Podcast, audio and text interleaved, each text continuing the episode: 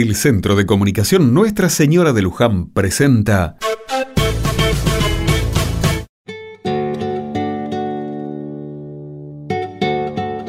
El atardecer nos mostraba un cielo cargado de nubes que presagiaban tormenta. Era el viento húmedo del sur, que se calentaba en el desierto y hacía pegajoso el ambiente. Se cortaba el aire como con un cuchillo. Para el grupo de los doce amigos de Jesús, había sido un día cargado de emociones. Todos estaban muy cansados, pero ninguno podía dormir. Un poco alejados, otros de los seguidores de Jesús buscaban sentarse en pequeños grupos, mientras conversaban animadamente. Yo estoy pensando en volverme a mi casa. Todo esto se está poniendo muy peligroso y... ¿Y ahora te vas a volver? ¿No viste lo que pasó hoy? Bueno, no levantes tanto la voz.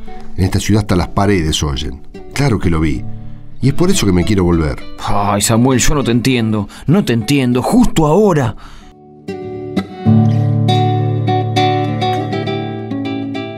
No muy lejos de allí, en un grupo de mujeres, Isabel y Miriam también conversan.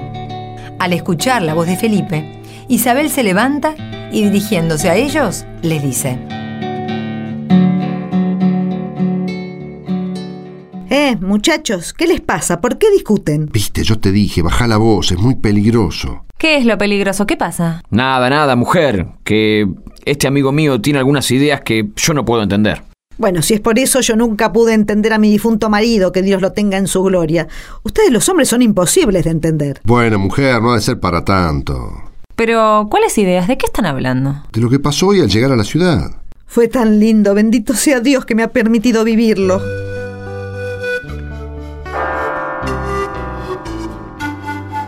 En aquel tiempo, cuando Jesús se acercó a Jerusalén, estando al pie del monte de los olivos, envió a dos de sus discípulos diciéndoles, Vayan al caserío que está allí enfrente y encontrarán a un burro atado que nadie ha montado todavía.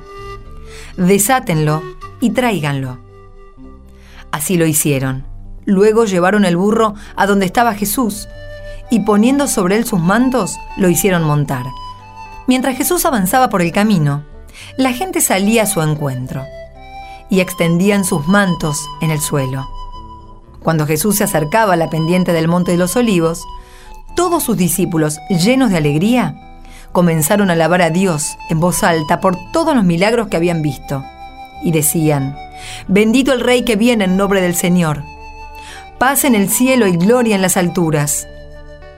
Algunos fariseos que se encontraban entre la multitud le dijeron a Jesús, Maestro, reprende a tus discípulos. Pero él les respondió, Les aseguro que si ellos se callan, gritarán las piedras.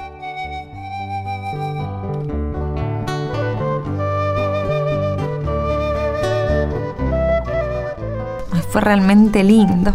Era tanta la alegría de la gente. ¿Y las caras de odio de los dirigentes? No te escuché.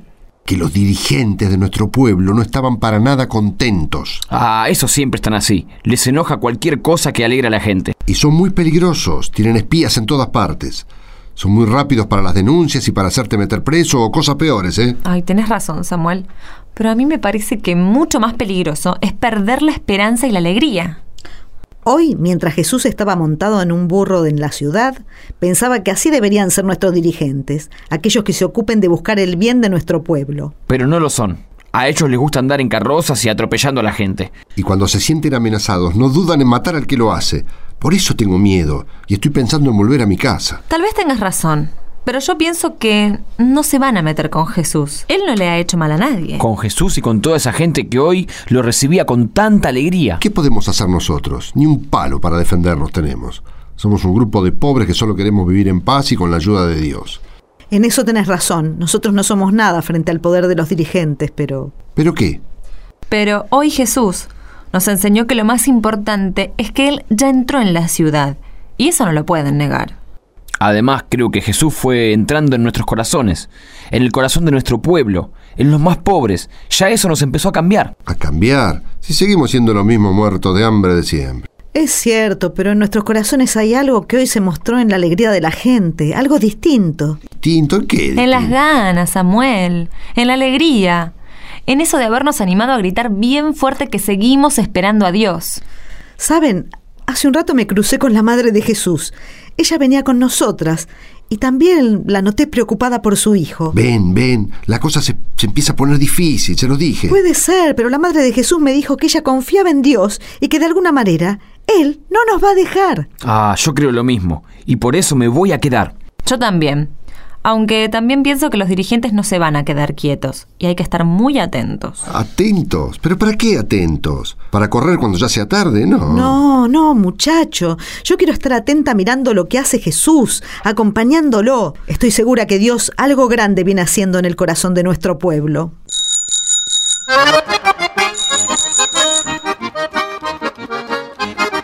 Llegó el momento de enviar saludos a todo el país. Un fuerte abrazo a Radio Sol, FM 105.3, de Santa Elena, Entre Ríos. Nuestro saludo para Radio Latina, FM 95.3, Villaguay, Entre Ríos. Afectuoso saludo a Radio del Sol, FM 99.5, Villaguay, provincia de Entre Ríos. Un saludo para Radio La Esperanza, FM 100.1, Joaquín B. González, Salta.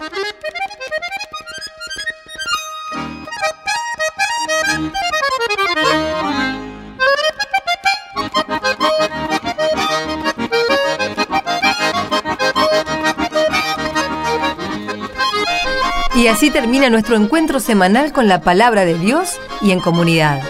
Un tiempo para pensar, rezar y compartir.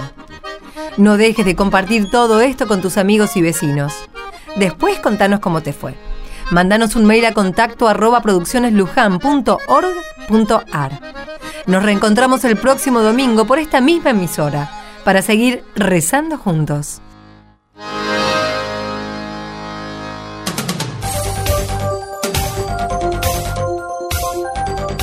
Envíe su comentario en mensaje de texto. Escribe en su celular la palabra Luján. Luego ponga un espacio y escriba su comentario. Y envíelo al 1515. Luján al 1515.